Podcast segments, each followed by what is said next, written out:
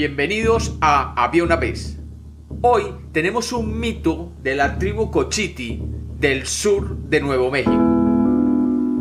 Bienvenidos de nuevo a Había una vez. Espero que lo disfruten. Había una vez. Había una vez un mundo Cochiti creado por la Madre Tierra que controlaba todo lo que sucedía y se creaba. En ese mundo inicial solo había animales, ya que habían sido creados los animales de cuatro patas, los animales con alas y los seres pez. Todos habitaban este mundo. La Madre Tierra llamó un día a los animales y les dijo que el Dios creador había decidido crear otro tipo de ser que llamaría humanos, para que se relacionara con los seres ya creados. El coyote, que era muy quejón, dijo, ¿Y para qué necesitamos esos humanos en nuestro mundo? Todos estamos bien como estamos y ni siquiera sabemos si estarán buenos para ser comidos. La madre tierra se enojó con el comentario de Coyote y le dijo, Coyote, cuida tus palabras, cuida tus maneras. El Creador ha decidido hacer estos seres humanos a su imagen y semejanza. Así que estos seres deberán recibir todo el respeto por todas las otras criaturas. Y como el Creador les ha dado a estos humanos la habilidad de adquirir mayor conocimiento, está deseoso de saber si el ser humano es capaz de usar el conocimiento con inteligencia y sabiduría. La Madre Tierra trajo luego al primer ser humano a la superficie. Y en ese momento la luna estaba brillando sobre la Tierra. El primer humano, que nunca había visto la luz, se maravilló de ver ese objeto brillando en la oscuridad, y como no existía la luz, el solo brillo de la luna casi lo vuelve ciego, hasta que sus ojos se acostumbraron a ella, a la luz de la luna.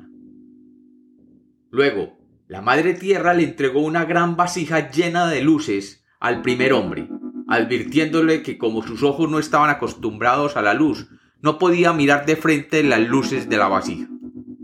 Le dijo además al primer hombre que ella iría a traer más hombres desde lo profundo del mundo, y que mientras lo hacía le iba a pedir que tomara una a una las luces y las colocara en lo alto, pero que debía ponerles nombres a medida que les asignaba su posición en el cielo. Recuerda colocarlas y darles nombre para que en el futuro les sirva a ustedes los hombres como referencia de los cambios de estación y les ayude cuando vayan recorriendo el mundo.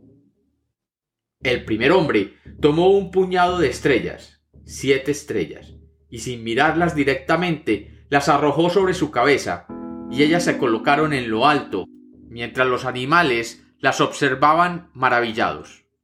La madre tierra le preguntó cómo las llamaría, y el coyote tomando la delantera dijo que se llamen los brillos del coyote.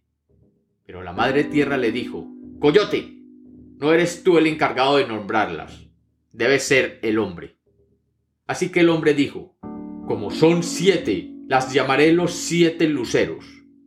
En nuestro tiempo se conocen como las Pléyades. Mientras tanto, el coyote que era muy quejón decía, ¡Ja! Siete luceros. ¡Qué estúpido nombre! Esos humanos no saben nada de nada. La madre tierra lo regañó y el coyote simplemente se acercaba a la vasija a husmear sobre las luces. El ser humano preguntó, Madre tierra, ya que estoy colocando las luces en el cielo, ¿hay algún momento en que el cielo sea más brillante? ¿O siempre es así? Y el coyote prepotentemente dijo, ¡Ja! Estos humanos no saben nada, nada del mundo. No saben que hay un momento en que la luz grande sale y se hace de día. La Madre Tierra dijo, Coyote tiene razón. Después de la noche viene el día, que es mucho más brillante que la noche.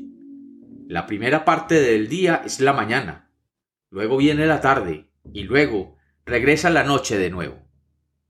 Así que el hombre sacó de la vasija una gran luz y la colocó donde alumbrara antes del día, y la llamó la estrella de la mañana, lo que hoy conocemos como Venus.